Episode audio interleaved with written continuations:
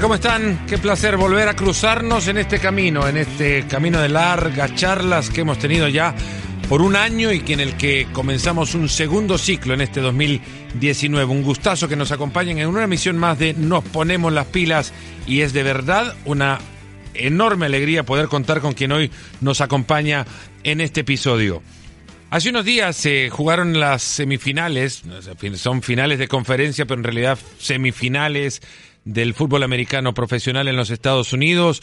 Eh, los Patriots de Nueva Inglaterra pasan a una a un Super Bowl más, eh, Super Bowl que estarán escuchando además por ESPN Deportes Radio, que verán por ESPN Televisión en toda Latinoamérica, por ESPN Deportes en los Estados Unidos.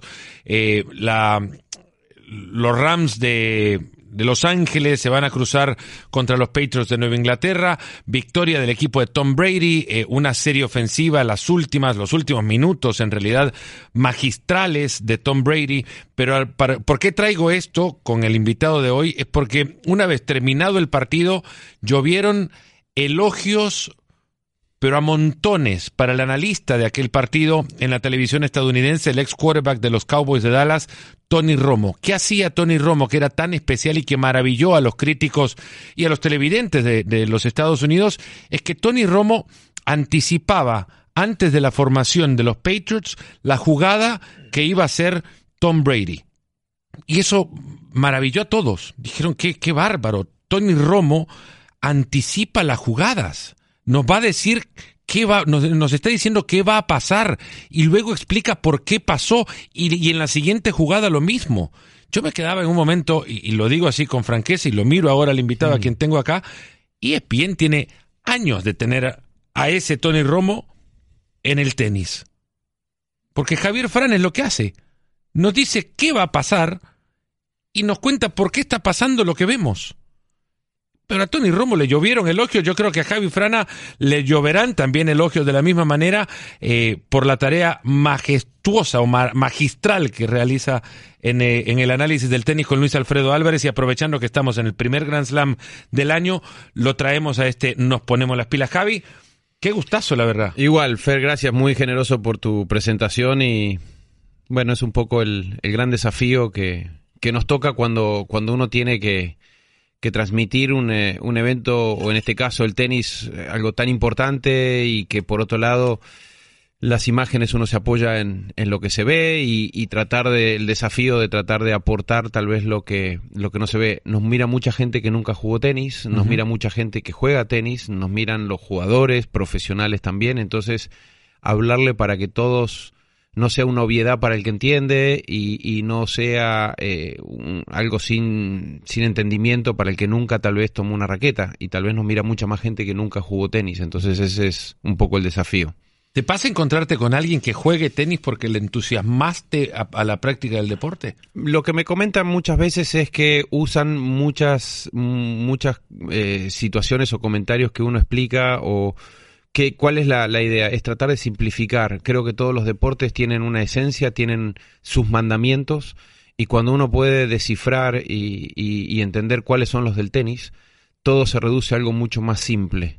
Eh, yo entiendo el tenis como un juego en la que se pelea por tiempos y espacios, ¿no? Es decir, en el tiempo y en los espacios, en el juego de tiempo, yo estoy jugando contra contra contra vos y, y lo que trato de hacerte es generarte espacios y quitarte tiempo y en ese juego es donde tomamos las decisiones. Entonces, cuando uno dice, no, las tomas de decisiones, bueno, si las tomas de decisiones están basadas en dónde te genero más espacio o en dónde te quito más tiempo, ya mi, mi decisión se basa en dos situaciones concretas y no a veces en la inmensidad de que tiro cruzado, tiro paralelo, tiro para acá, tiro para allá. Le juego al revés, le juego al drive.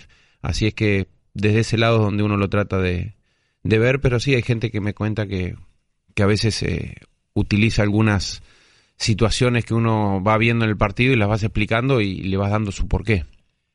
En mi lista de, propósitos del 2019 estaban en leer un libro por mes. Eh, el siguiente libro en, en, en, el orden, digamos que esperando cambio, siendo suplente ahora, es un libro que se llama Lo que el deporte te puede explicar de la vida.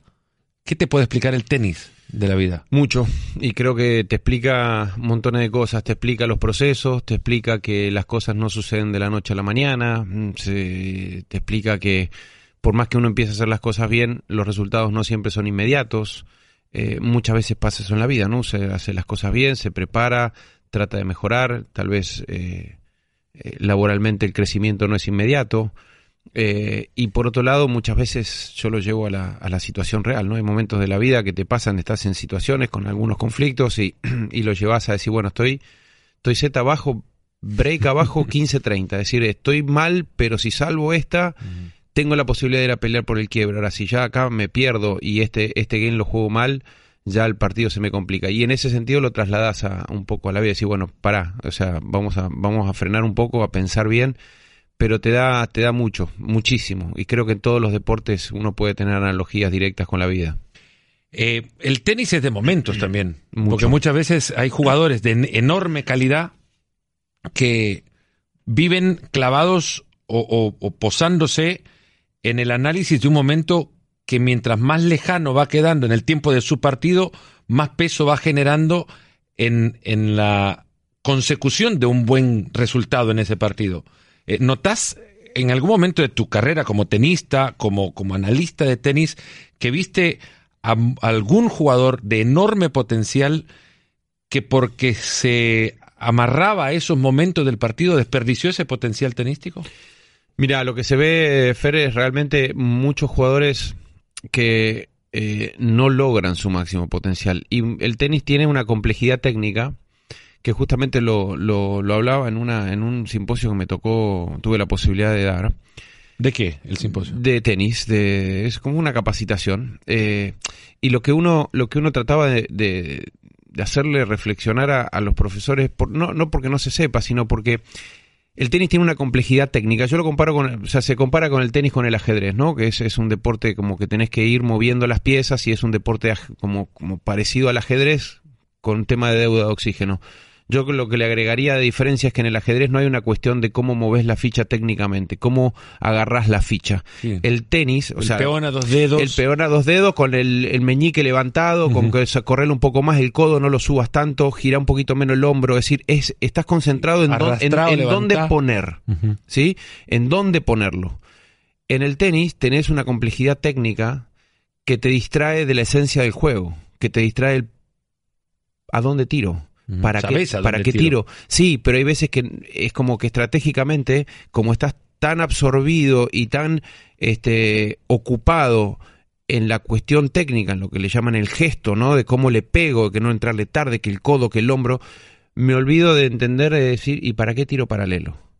¿Y qué estoy buscando con tirar paralelo? Porque el objetivo era tan importante y era, o sea, mejor dicho, la dificultad de la ejecución, el tenis es de tanta precisión y más cuando se juega con velocidad, que te absorbe demasiado. Y en los chiquitos también, cuando uno ve en las escuelitas, aprenden a pegarle a la pelota. Y cuando empezaron a aprender a pegarle a la pelota, después se dan cuenta que eso no es jugar tenis. Es una forma que tenés que necesitar para poder empezar a jugar tenis.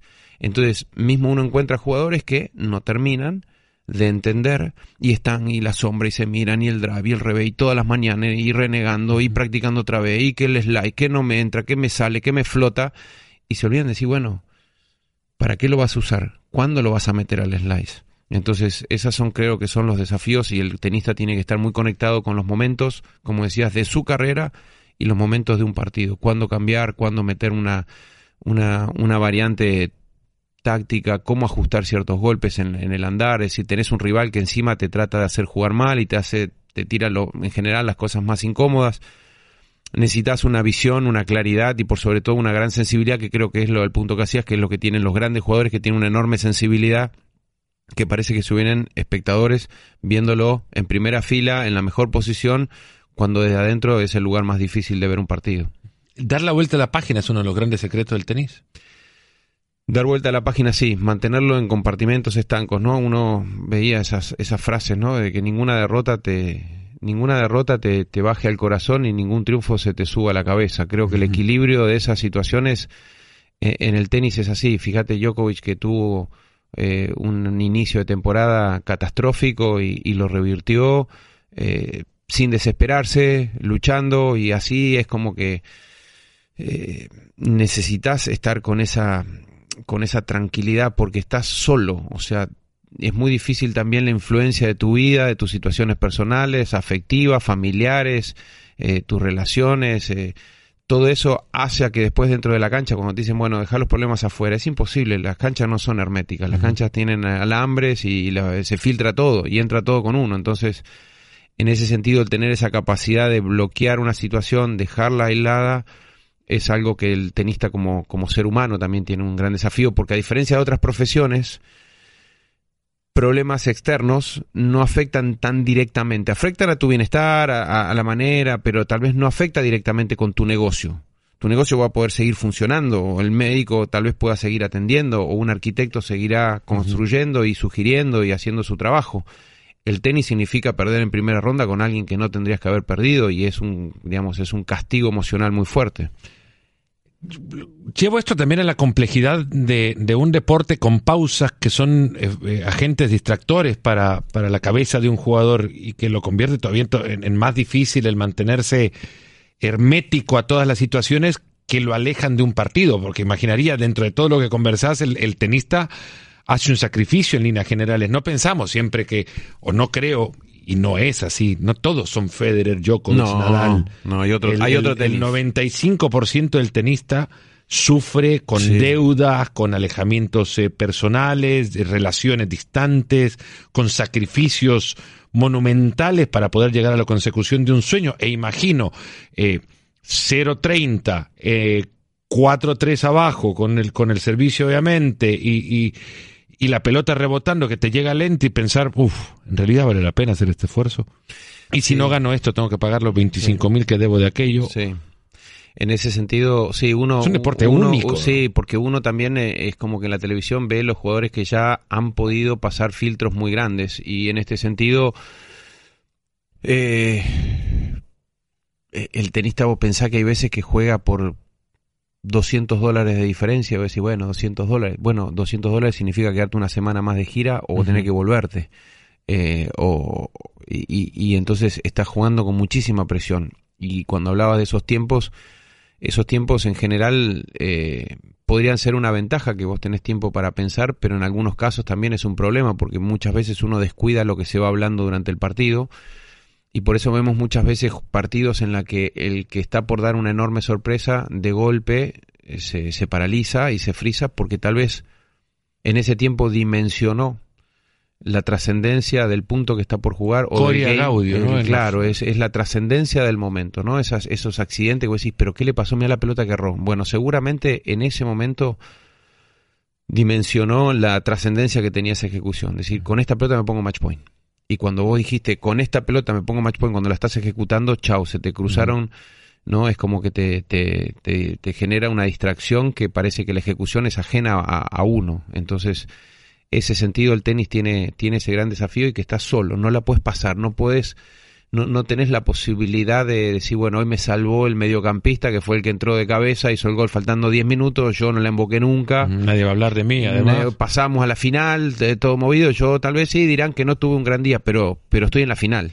Y en la final me luzco y en la final hago el gol y salgo campeón y estoy en la tapa de todos los diarios el, lunes, pero pero si no hubieses tenido ese compañero, bueno, en el tenis no lo tenés, entonces en el tenis tenés que también entender que vos sos, el, sos, sos los 11 en el fútbol. Sos los 11 del fútbol. Tenés que aprender a atajar, tenés que aprender a defender, a transitar, a trasladar, tenés que aprender a defender, tenés que aprender a cerrar las jugadas y atacar y ser goleador. Y en todos esos aspectos todos los jugadores tienen que jugar bien. Y si alguno que anda mal, tenés que andar escondiéndolo y tapándolo y ayudándolo para que no se note. Y los golpes son tus jugadores. Un día me encontré a Stefano Tsitsipas en, eh, en un aeropuerto en Washington. Él venía de jugar Washington para ir a Toronto. Esto fue el año pasado. Eh, lo, lo saludo y le digo, me fijo un poco más o menos cómo estaba en el ranking y hacia dónde iba y dónde apuntaba. Creo que había llegado a semifinales en ese torneo y había perdido con Zverev, si no ando mal. Y, y le digo, uff, mira qué bueno, 25 del ranking el lunes, 21 me dice. No, sí, lo tienen, lo claro. Pero me llama, me llama la atención ahora verlo, yo obviamente metido en competencia de torneos grandes, ganando buenos partidos, lo vi solo en ese viaje Y el tenista viaja solo regularmente. Muchas, veces sí, porque la economía no te da. Es una profesión eh, muy dura. solitaria. Muchos ¿Qué viajaron. Javi, ¿vos cómo muchos, lo, muchos ahora, por ejemplo, uno ve y, por ejemplo, no sé, estuve eh, cerca, previo a fin de año, de, de Nicolás Yarri, que es, chileno. Él viajó el 25 de diciembre. Y no sé si no fue un 24 de la noche que se tuvo que subir. Eh, ¿También pariente de algún tenista es, chileno? Es el nieto de Jaime Filiol. Sí. Eh, que fue uno de los grandes tenistas sudamericanos. De muy buen eh, futuro de este chico. Sí, muy buen futuro, pero digo en el sentido que pasás de repente una Navidad arriba de un avión. Eh, pasás un fin de año en, en, un hotel este y tal vez este te tocó jugar ese día y tenés un room service porque terminaste a las 10 de la noche eh, o estás muy lejos de o tu cumpleaños lo pasás en y tal vez en torneos que no son glamorosos ni torneos que son este son torneos en la que eh, estás solo con tu alma entonces es una vida muy, eh, muy difícil, es muy solitaria y tu estado de ánimo está constantemente castigado por el resultado. Es decir, es muy difícil estar bien de ánimo cuando los resultados no te acompañan. Sí, el camino no es tan eh, relevante, digamos, en el tenis. El tenis al final ganaste el partido y, y ganaste plata. ¿no? Podría, haber jugado bien. Es directo, sí. Y ganaste jugando mal y tenés la tranquilidad de decir, bueno, gané jugando mal pero tenés la enorme preocupación de si, si yo no mejoro en 24 horas, estoy eliminado de este torneo. Y con lo que hice muy lindo, pero no me alcanza. Y si no gano eh, el próximo partido, no entro al cuadro principal del Challenger de, de Guayaquil eh, o, el de Bogotá y entonces eh, ya tengo que jugar quali entonces no puedo y los, ya la economía se te partió entonces te convertí en experto de agencia de viajes casi. Y al principio sí, de todo, de todo. Y tenés ¿Vos que ver organizás todo como tenista? Sí, y al principio también tenés que ir viendo, decir qué fecha le pongo. Ah, bueno, el pasaje más, más económico vale 600 dólares, pero con fecha fija, no lo puedo modificar. Tengo penalidad, bueno, lo cambio cuando lo pongo, el viernes, el sábado, y si pierdo, y si gano, y si lo tengo que cambiar. Eh, es, tiene esas, esas situaciones y, y lógicamente a medida que uno va yendo más arriba, todo se va facilitando, porque de última compras un pasaje nuevo, pensás que el que jugó y ganó una ronda en Australia, de repente ganó 80, 70, 80, 90 mil dólares, lo cual si tenés que comprar un pasaje nuevo tampoco te modifica. Ahora, si vos estás jugando por 150 dólares, 200 dólares y de repente tenés que pagar 600 de penalidad o 400 de penalidad, eh, son, son varias semanas que, que te tira para atrás, entonces estás, estás con mucha presión. Ahí es donde el tenis tiene esa crueldad y ese embudo tan cerrado, que no nos ayuda en nuestros países donde no tenés el apoyo y donde no tenés mayores este sostenes a nivel federativo porque las federaciones no tienen la, capacidad, en algunos casos la inoperancia. La visión. La visión y, y entonces se hace mucho más difícil y el problema es que siendo un deporte tan difícil muchas veces se te pierden. ¿Cuántos Tsitsipas se nos pueden haber perdido a nosotros en el camino? Digo nosotros como región que no lo pudieron no lo pudieron sostener. Creo que hubo uno al menos en cada país. Porque tal vez a los 14, 15 sos, sos bueno, pero del montón, y no sos un llamado a ser un genio. Y yo me acuerdo cuando vos contabas lo de Tsitsipas, yo estuve en, Mérida, que estaba trabajando ahí en una, en una academia, haciendo una dirección, y se jugaba en la misma ciudad, en Mérida, en Península de Yucatán, eh, la Copa Yucatán, que es un torneo muy, muy histórico y muy importante en juniors. Lo jugaron Rodri, Ríos, Guga. Eh, eh, tipo la Copa del Café en Costa Rica. Impresionante. O sea, vos ves los jugadores y prácticamente hay campeones de Grand Slam, de Master 1000, eh, de, todo. Y cuando lo fui a ver, la estrella de esa semana era Rublev. y, y, todo el mundo era con Rublev y a verlo. Y tenía un drive que hacía un ruido impresionante y le pegaba durísimo. Y jugó contra este chico. Y a mí me había llamado mucho más la atención este chico.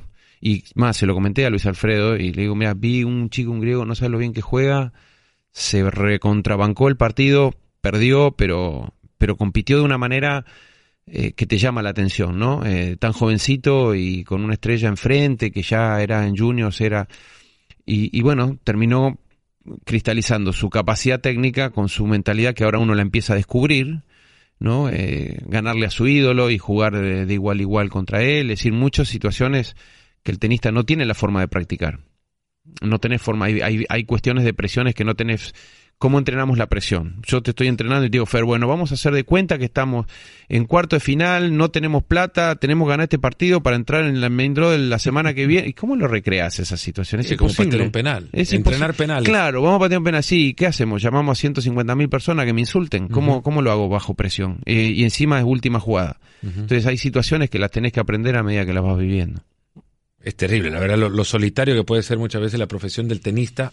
Vos la viviste de cerca, Javi, ganaste tres títulos de ATP en una escuela argentina que parece inagotable. Cuando amaga a no haber uno, de repente te aparecen tres. ¿Qué hace el tenis argentino para sacar lo que saca? El tenis, eh, el tenis es muy, es muy importante en, en, Argentina a nivel cultura deportiva, o sea, está muy arraigado en la gente.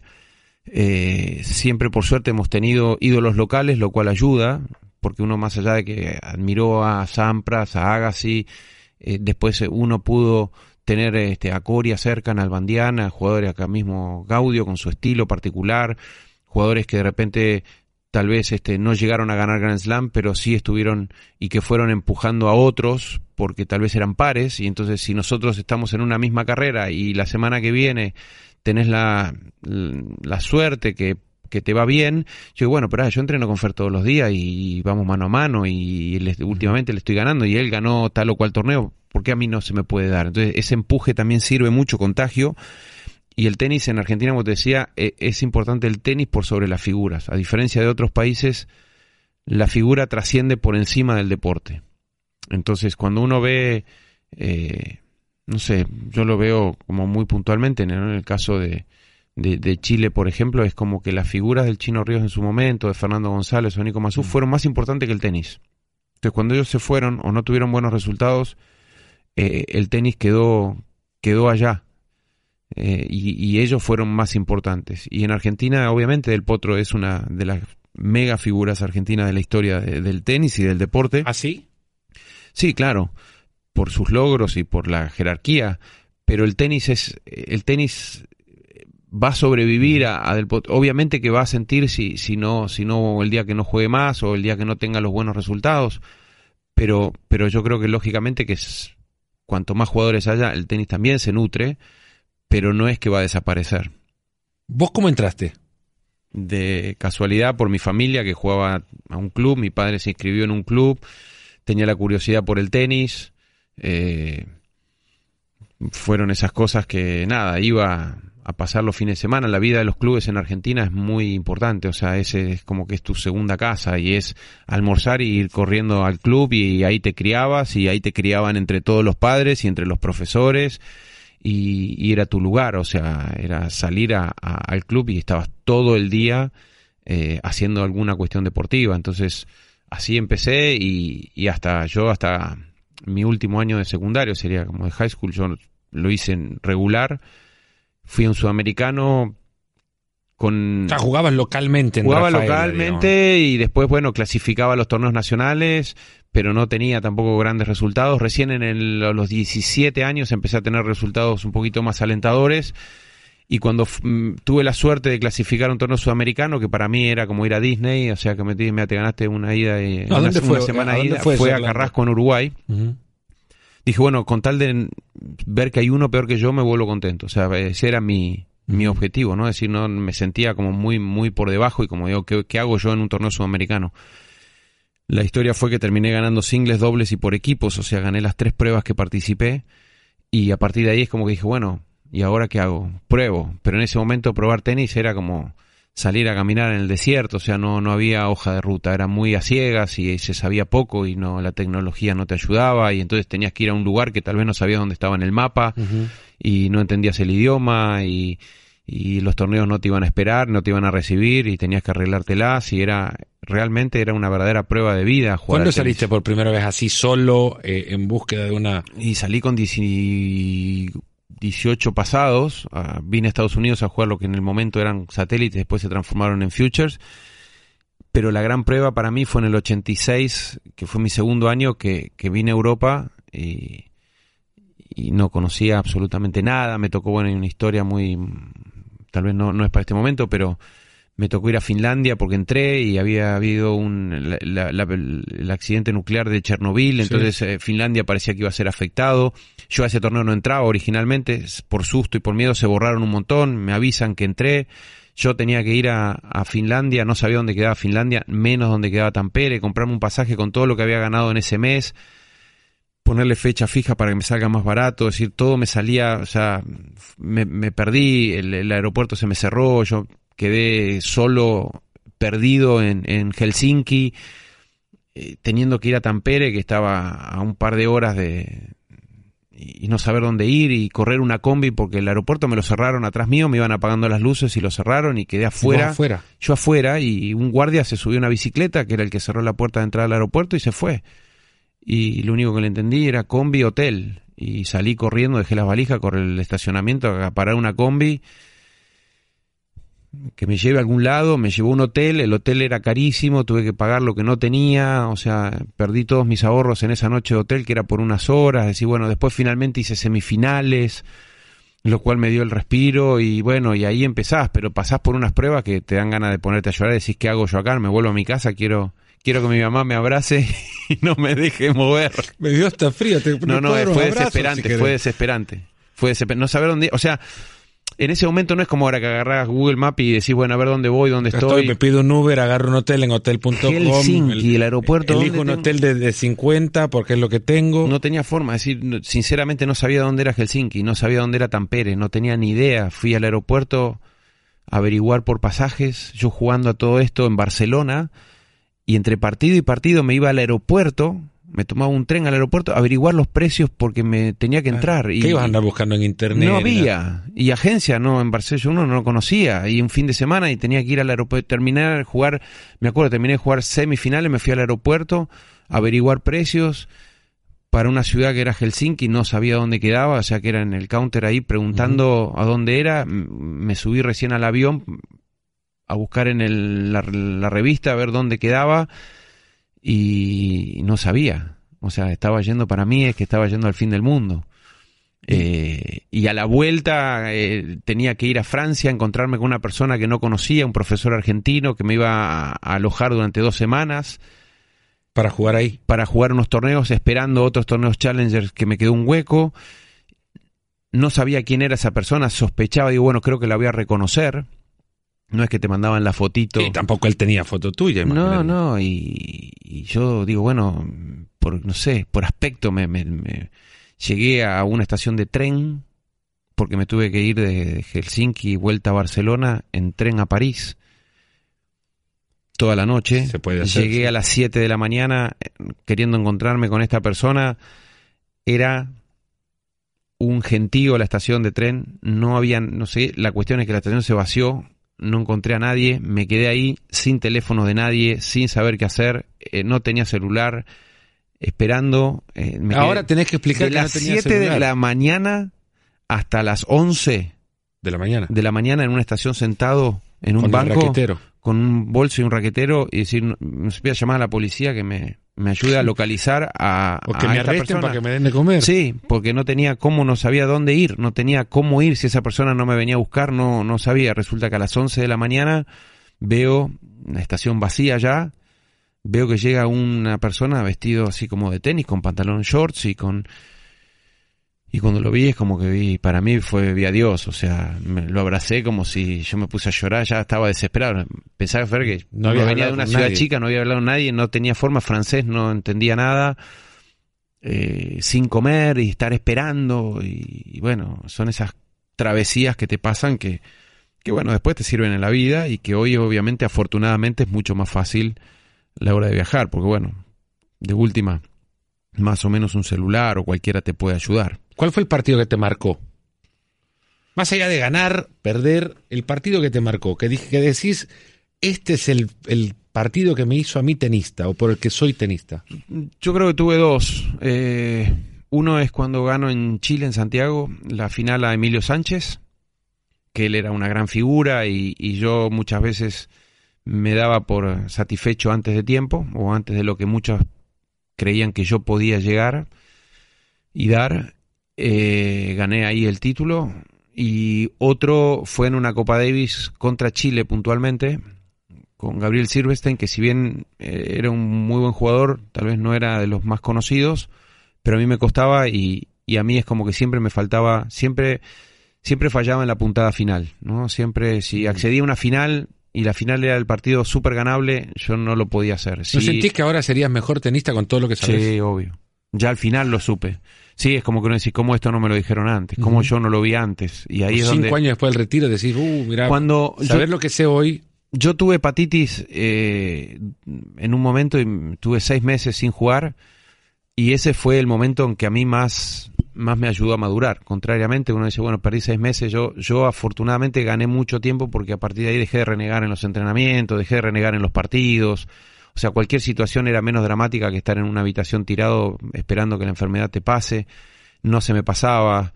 Eh, me acuerdo, no me olvido más cuando volví, o sea, tenía que ponerle un gancho al pantalón porque se me caía, había perdido 7, 8 kilos. Javier Valdecantos, que es preparador físico de Bocas hace unos meses atrás, eh, tuve que dar vueltas caminando, trotar las curvas en una pista de atletismo ahí en el cenar que vos conocés y no podía, bueno, entonces todo lo que sea competir eh, y poder estar jugando aunque esté perdiendo era una muy linda situación y eso me ayudó a ver las cosas de otra manera. Y como te decía ese partido de Copa Davis iba dos sets abajo, yo lo definía, era el último partido y, y pude revertir una situación de dos sets abajo cuando me había comido los dos primeros sets, no es que había pasado algo raro y tuve esa posibilidad y a partir de ahí es como que sentí que yo era distinto como jugador. Conociéndote Javi, los, los partidos significa mucho más que lo que te deja el partido, porque eh, te costaba, por ejemplo, encontrar trofeos que había ganado. Sí, sí. Tu medalla olímpica, sos Yo- medallista olímpico Yo te, siempre te hacía la broma de la medalla. y no saber dónde estaba tu medalla Bueno, me parecía una... te lo decía en broma y bueno, sabes que la- no la pude encontrar más y hice mil, me mudé y buscando y, y, desapareció. Pero mira, eh, afortunadamente nunca me, nunca reparé demasiado en lo, en lo material con relación a eso, ¿no? Eh, y, y justamente el otro día decíamos, peleamos horas y horas y horas y horas este y damos la vida por algo que vamos a tener una hora y después lo dejamos guardado por ahí. Entonces, no, no es que sea mi caso porque hoy me hubiese gustado tal vez el tema de la medalla hubiese sido algo que sí es tal vez lo único que me, me duele no tener porque tiene que ver con una, una experiencia de vida. Un torneo a veces no tiene que ver con una experiencia de vida. Ganar un torneo tiene que ver con jugar bien y, y- los Juegos Olímpicos tienen que ver con un privilegio como deportista, tiene que ver con un espíritu, tiene que ver con una cuestión mucho más eh, profunda, ¿no? Que, que, que más allá si la ganaste o no. Cualquier recuerdo, cualquier eh, cosa que tengas de los Juegos Olímpicos para mí siempre fueron especiales, pero el tema es que el, ten- el- el deportista tiene que entender es que, que toda la gente con la que se encuentra de su vida es la misma que se va a encontrar de bajada. Entonces, Es la vida. es la vida también. Entonces, por eso uno, uno valora estas grandes figuras, como el caso de Federer o Nadal, que, que son muy terrenales y son muy normales. Entonces, que el tipo de repente te salude y, y sepa quién sos, aunque no jugaste mucho en su época y que porque le hiciste notas a Nadal. Esos son los premios, ¿no? Sí, sí, yo creo que sí. Y, Federer en ese caso es, pues, es, es un personaje del deporte. Federer es de especial. locos. Y Nadal, es- Federer y Nadal eh, son jugadores muy distintos, pero tienen valores muy parecidos. O sea, lo, lo, lo, lo viven de manera distinta, lo llevan de maneras distintas, pero, pero me ha pasado tener la posibilidad de interactuar mucho más con ellos dos que con el resto. Y, y de repente te sorprende que, no sé, con Federer le voy a hacer mi primera, entrevi mi primera entrevista para ESPN en. Houston, en el Master. Me toca hacerle una entrevista a él, nos tocaba hacerla afuera. Los nervios previos y qué pregunto, y encima tenía que preguntar en inglés, traducir, pasarlo a español, y, y- y qué hago y qué digo, y que la luz no se prendía, y que. Los nervios, y bueno, tengo que pregunta uno es tal, la pregunta dos es tal, yo no, no, no sabía entrevistar. Cuando llega Federer, todos los nervios, todos pálidos, porque el- todos, para que todo esté bien, porque eran con minutos contados, me le presento y me dice, sí, yo te conozco porque, este, y me cuenta una anécdota que yo tuve una vez en Newport, acá en Rhode Island, con, eh, con Peter Lundgren, que era justo su entrenador del momento.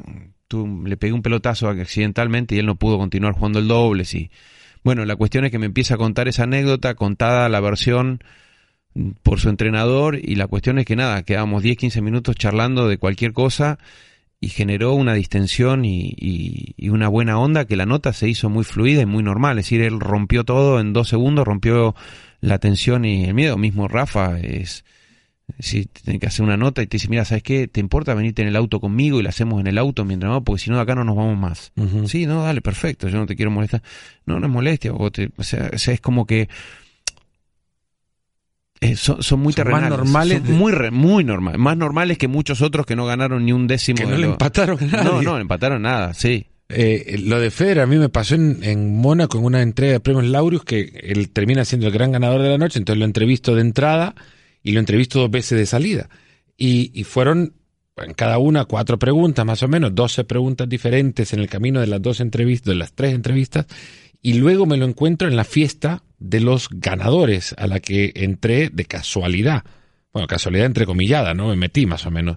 Eh, de ganar nada, pero ahí no había opción de, de, Había unos códigos espectaculares que me parecieron, por, por no, nunca haber estado en una cena de ganadores de nada, y habiendo estado ahí, los que ganaron todo, nadie sacaba un celular. Nadie. Nadie, nadie sacaba un celular para sacarse una foto ni nada de eso. Y, y en el momento que estoy charlando con Hugo Porta, imagínate, eh, leyenda del rugby, argentino, viene Roger Federer y empieza a mover, su camino. Yo dije, bueno, hablar con Hugo Porta, eh, que ya lo conoce y demás, y se me acerca y, y me dice, muchas gracias por las preguntas. Yo digo, pero Claro, muchas gracias a vos por las respuestas, sí, no, por sí, te sorprende. no por las preguntas. Me, me, pareció un gesto maravilloso y no sé, con esto ya después te gana. Como que está dispuesto a hacerle una pregunta complicada que lo arrincone.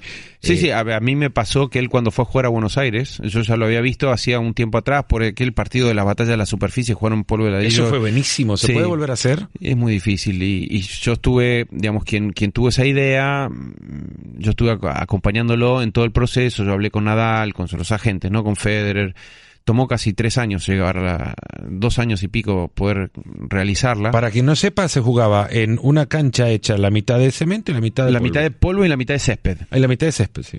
En Entonces era, claro, era la, la, batalla de superficie. Pasó por todos lados, fue, fue durísimo poder hacerlo. Se hizo porque los dos tuvieron la voluntad de hacerlo. Yo ahí lo, me lo, lo saludé por primera vez, me lo presentaron, le contaron que yo había estado en todo ese proceso. Muchos años después me lo encuentro en Bogotá, que él fue a una a, jugar con, con Zonga, una exhibición, en continuidad con una que había hecho en Brasil con Guga, en Buenos Aires con Del Potro y en, en Colombia. Accedo a, la, las, ahí adentro, a la, la parte, digamos, de, de, de, los vestuarios, y yo le voy a saludar como diciendo, no me va a conocer, pero bueno, nada. También me pasó lo mismo, se acerca y me dice, no te vi en Buenos Aires, porque había estado hacía dos días en Buenos Aires. Y, y yo digo, ¿cómo, ¿cómo este tipo se puede acordar primero de, de mí, no? a quién vio, a quién no vio? Y tiempo más tarde me lo cruzo en una puerta en el abierto de los Estados Unidos, de la sala de juego donde pasan millones de personas, y pasa quién pasa, y justo era él, y, y entonces este me saluda y no nada, o sea, me da la mano y se me pone a apuntar, ¿qué tal? ¿Cómo estás? ¿Qué tal? ¿Estás trabajando? Sí, ¿cómo andas? Sí, las transmisiones, sí. Se voy a decir, no puede ser que este tipo eh, tenga esa capacidad.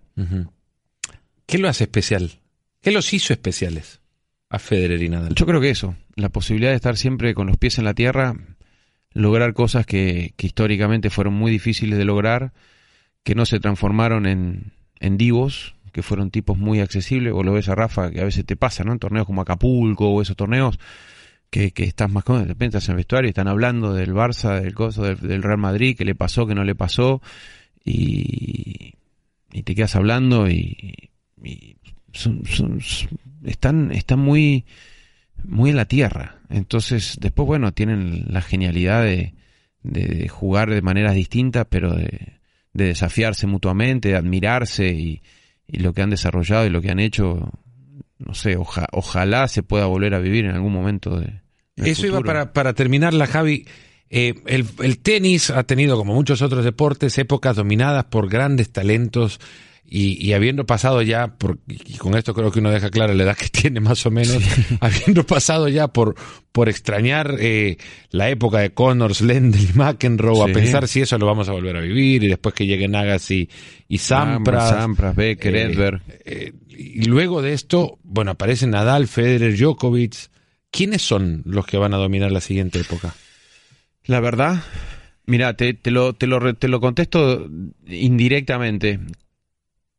Cuando Novak Djokovic, eh, creo que fue su primer Roland Garros, eh, no se sabía ni cómo se pronunciaba su, su apellido. Y, me tocó, voy a la cabina de al lado del estadio, que estaban los eh, colegas de británicos, y le pregunto, le digo, ¿sabes cómo se llama? Porque juega con Coria, le digo, ¿sabes cómo se pronuncia? Porque era D, J, y me dicen, sí, bueno, se pronuncia así, así, así, no, bueno, eh, juega bien, me dicen, juega bien, pero, pero eh, la Federación Británica de Tenis lo quiere nacionalizar, pero porque su hermano va a ser un genio. Y él, no, él, bueno, lo tiene que meter a él para que, como para seducir y que ya, ya nacionalizar a toda la familia. Pero el tema es el hermano. Bueno, a mí nadie me dijo que Novak Djokovic iba a ser dominador del circuito profesional durante muchísimo tiempo. Nadie la vio venir. Eh, sí se hablaba de que iba a ser un buen jugador, pero es muy difícil predecir. Uno no sabe si Tsitsipas se va a convertir en, una mega estrella por los logros y, porque si va a poder asimilar todo eso, si Zverev eh, conseguirá y se destapará en cuanto a los torneos de Grand Slam o, quedará como un bloqueado en ese tipo. Yo creo que es muy difícil determinar uno puede determinar qué jugadores tienen, tienen posibilidades, Juan bien, pero te vienen por otro lado. O sea, David Ferrer, eh, fuera de estos, ¿no? Que, que, uno lo admira enormemente, eh, fue un trabajador del tenis y, logró cosas increíbles y tal vez nadie lo hubiese podido imaginar. Entonces es muy difícil de predecir, por lo menos no tengo esa, esa capacidad para, para decir quién será y quién no. Estando y terminando ya con esto, estando metido también en cabinas y sabiendo lo que cuesta llevar hacia adelante eh, un trabajo simbiótico en el que se entienda que cada uno juega por lo suyo, pero que al final parecen dos mundos o dos cabezas de la misma idea y que con esa misma idea llevan adelante una transmisión. Con Luis Alfredo han conseguido formar una, una pareja eh, que de, la pantalla hacia afuera parece maravillosa, conociendo lo que son de pantalla adentro, eh, parece que, que, lo que se lo que lograron es, reencontrar a dos hermanos separados. Dos hermanos, sí, los hermanos de la vida. Parece eso. Sí, tenemos una creo que lo que se ve es genuino a lo que a lo que pasa adentro. Nosotros muchas veces a veces decimos qué lindo podría ser este dejar en, eh, sin sin sin apagar el micrófono o dejarlo correr porque muchas veces nos reímos mucho de, situaciones o de, o, de comentarios y, y nos divertimos haciéndolo, nos es un desafío a diario, hay un enorme compromiso eh, profesional de los dos en que en cada transmisión no importa quién juegue, se le pone la misma actitud, pero no es que está forzado a que uno tiene que ser la obligación, es que nos nace naturalmente. Eh, y lógicamente que uno quiere, eh, se prepara para los partidos importantes y quiere que todo salga bien, pero eh, naturalmente eso mismo ocurre en los partidos que son menos trascendentales y que sabes que, tal vez más lo va a ver, sí, son los más difíciles y hasta terminamos entretenidos con el partido. Y por otro lado, bueno, la, la, la, química, el respeto, creo que son, son cosas que, que nos han permitido ya hoy eh, vernos a los ojos y, saber qué es lo que piensa cada uno y cómo llegó y cómo está. Y por sobre todas las cosas, eh, yo creo que tiene que ver con que cada uno entiende perfectamente cuál es su función y se siente, cada uno nos sentimos como admirado por el otro, ¿no? Es decir, para mí es como que Luis Alfredo Álvarez es, es, es, es alguien a quien uno admira eh, y creo que tal vez él siente lo mismo, ¿no? Y en ese sentido nos respetamos y, y yo sé cuándo es su lugar y que yo sé que para el bien nuestro es él y el que tiene que entrar y tal vez en otros casos yo veo que sin que me diga nada, veo que se tira para atrás como diciendo esto es tuyo, ¿no? Y entonces este siempre hay veces que hay alguno que tiene que tirar el centro y alguno que tiene que hacer el gol y en este caso lo sentimos como como parte del equipo, ¿no? Y en eso nos hemos complementado muy bien. Él le pone una parte más fresca, eh, más este mm, como más amena, divertida, cálida, eh, y uno tiene que ir tal vez un poquito a lo, a lo más específico, pero creo que ahí encontramos esas cuestiones de, de suerte también. Trabajo en equipo. Trabajo en equipo, lo, absolutamente. Lo que te tocó hacer en una carrera muy individual. Absolutamente. Javier Frana nos ha acompañado en este episodio de Nos Ponemos las Pilas, tres veces ganador de torneos ATP, medallista olímpico en Barcelona 1992, analista de tenis de ESPN, aprovechando que en eso, que estamos en semana del el primer torneo grande del año. Se cuidan mucho, hasta el próximo. Gracias. Gracias por escucharnos. Busca ESPN Deportes en iTunes y TuneIn para más podcasts.